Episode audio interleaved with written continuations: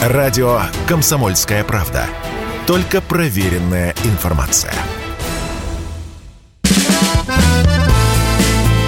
Автостопом по России.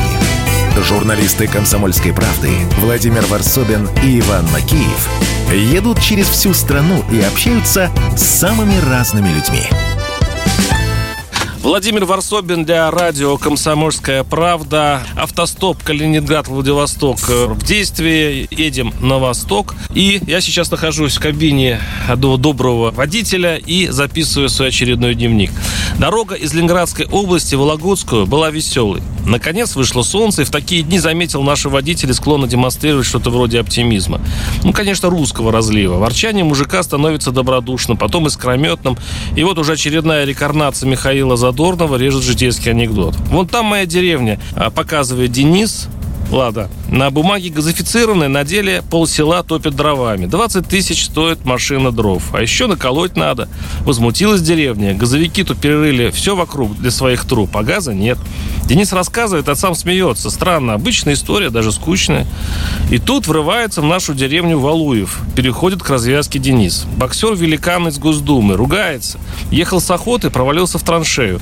Ходит этот гигант по нашей деревне, как Годзилла, и кричит. Я тот самый Валуев требует, чтобы машины его вытащили. А деревенские только скалятся. Мол, а чё, не он сам? Разве он жип не поднимет? Депутат здоровый. Ну, наши МЧСники вытащили все-таки, когда он нормально попросил. Еще один оптимист на ладе гарантии. Тоже Денис говорит, навещал отца в Питере, возвращается в Вологду. Был женат на высокопоставленной местной чиновнице. В итоге за пару часов пути мы узнали о вологодском режиме все. Главный смысл существования любой областной администрации – составление отчетов для Москвы и написание речей губернатора, учил нас Денис. И хотя этим занимаются сразу несколько отделов и добрая половина сотрудников, болваны халтурят, берут старый отчет или речь, переставляют абзацы, чуть меняют цифры и отправляют наверх. Но однажды система дала сбой. Подъезжаю как-то к Вологде и вижу апокалипсис, дикие пробки, всю строительную технику выгнали на улицы. Бегу же домой, жена рассказывает. Сочинили, мол, очередной доклад для Москвы о состоянии дорог. Точнее, переписали старый. Как это делают во многих регионах. Мол, все отлично, поступательно. А Кремль возьми, да и пришли ревизора.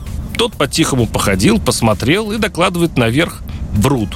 Скандал, губернатору звонок, как так? И Губеру, бедолаге, пришлось весь город приводить в соответствие с липовым докладом. Чуть ли не за сутки. Пораженный современным вариантом гоголевского ревизора, а если действительно есть на Руси институт тайных посланников, и мыкаются они сейчас по России, по пятерочкам, по грошовым гостиницам, по проселочным дорогам, сидят на лавочках со старушками, пьют с мужиками в гаражах горькую, чтобы только узнать, врет Губер в Москве или не врет.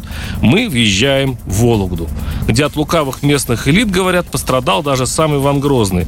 Захотел, дескать, государь сделать Вологду столицей России. Да купцы местные сообразили, невыгодно. Логика известная. Придут москвичи, отожмут бизнес. И устроили вологодский царю теракт. В строящемся храме подпилили фреску, да так, что когда зашел государь на стройку, на монаршую ногу обрушилась часть святого лика и оставил, как гласит городская легенда, суеверный Грозный Вологду в покое, на радость хитроумным купцам. Ну или глупым, думал я, рассматривая этот небогатый город. Сами же себя купцы перехитрили. Могли иметь повышенные пенсии, высокие зарплаты и наслаждаться завистью зачумленных провинций вроде Москвы до Питера. Варсобин, YouTube-канал, телеграм-канал канал, подписывайтесь, читайте записки путешествия и следите за нами. Автостопом по России. Журналисты «Комсомольской правды» Владимир Варсобин и Иван Макеев едут через всю страну и общаются с самыми разными людьми.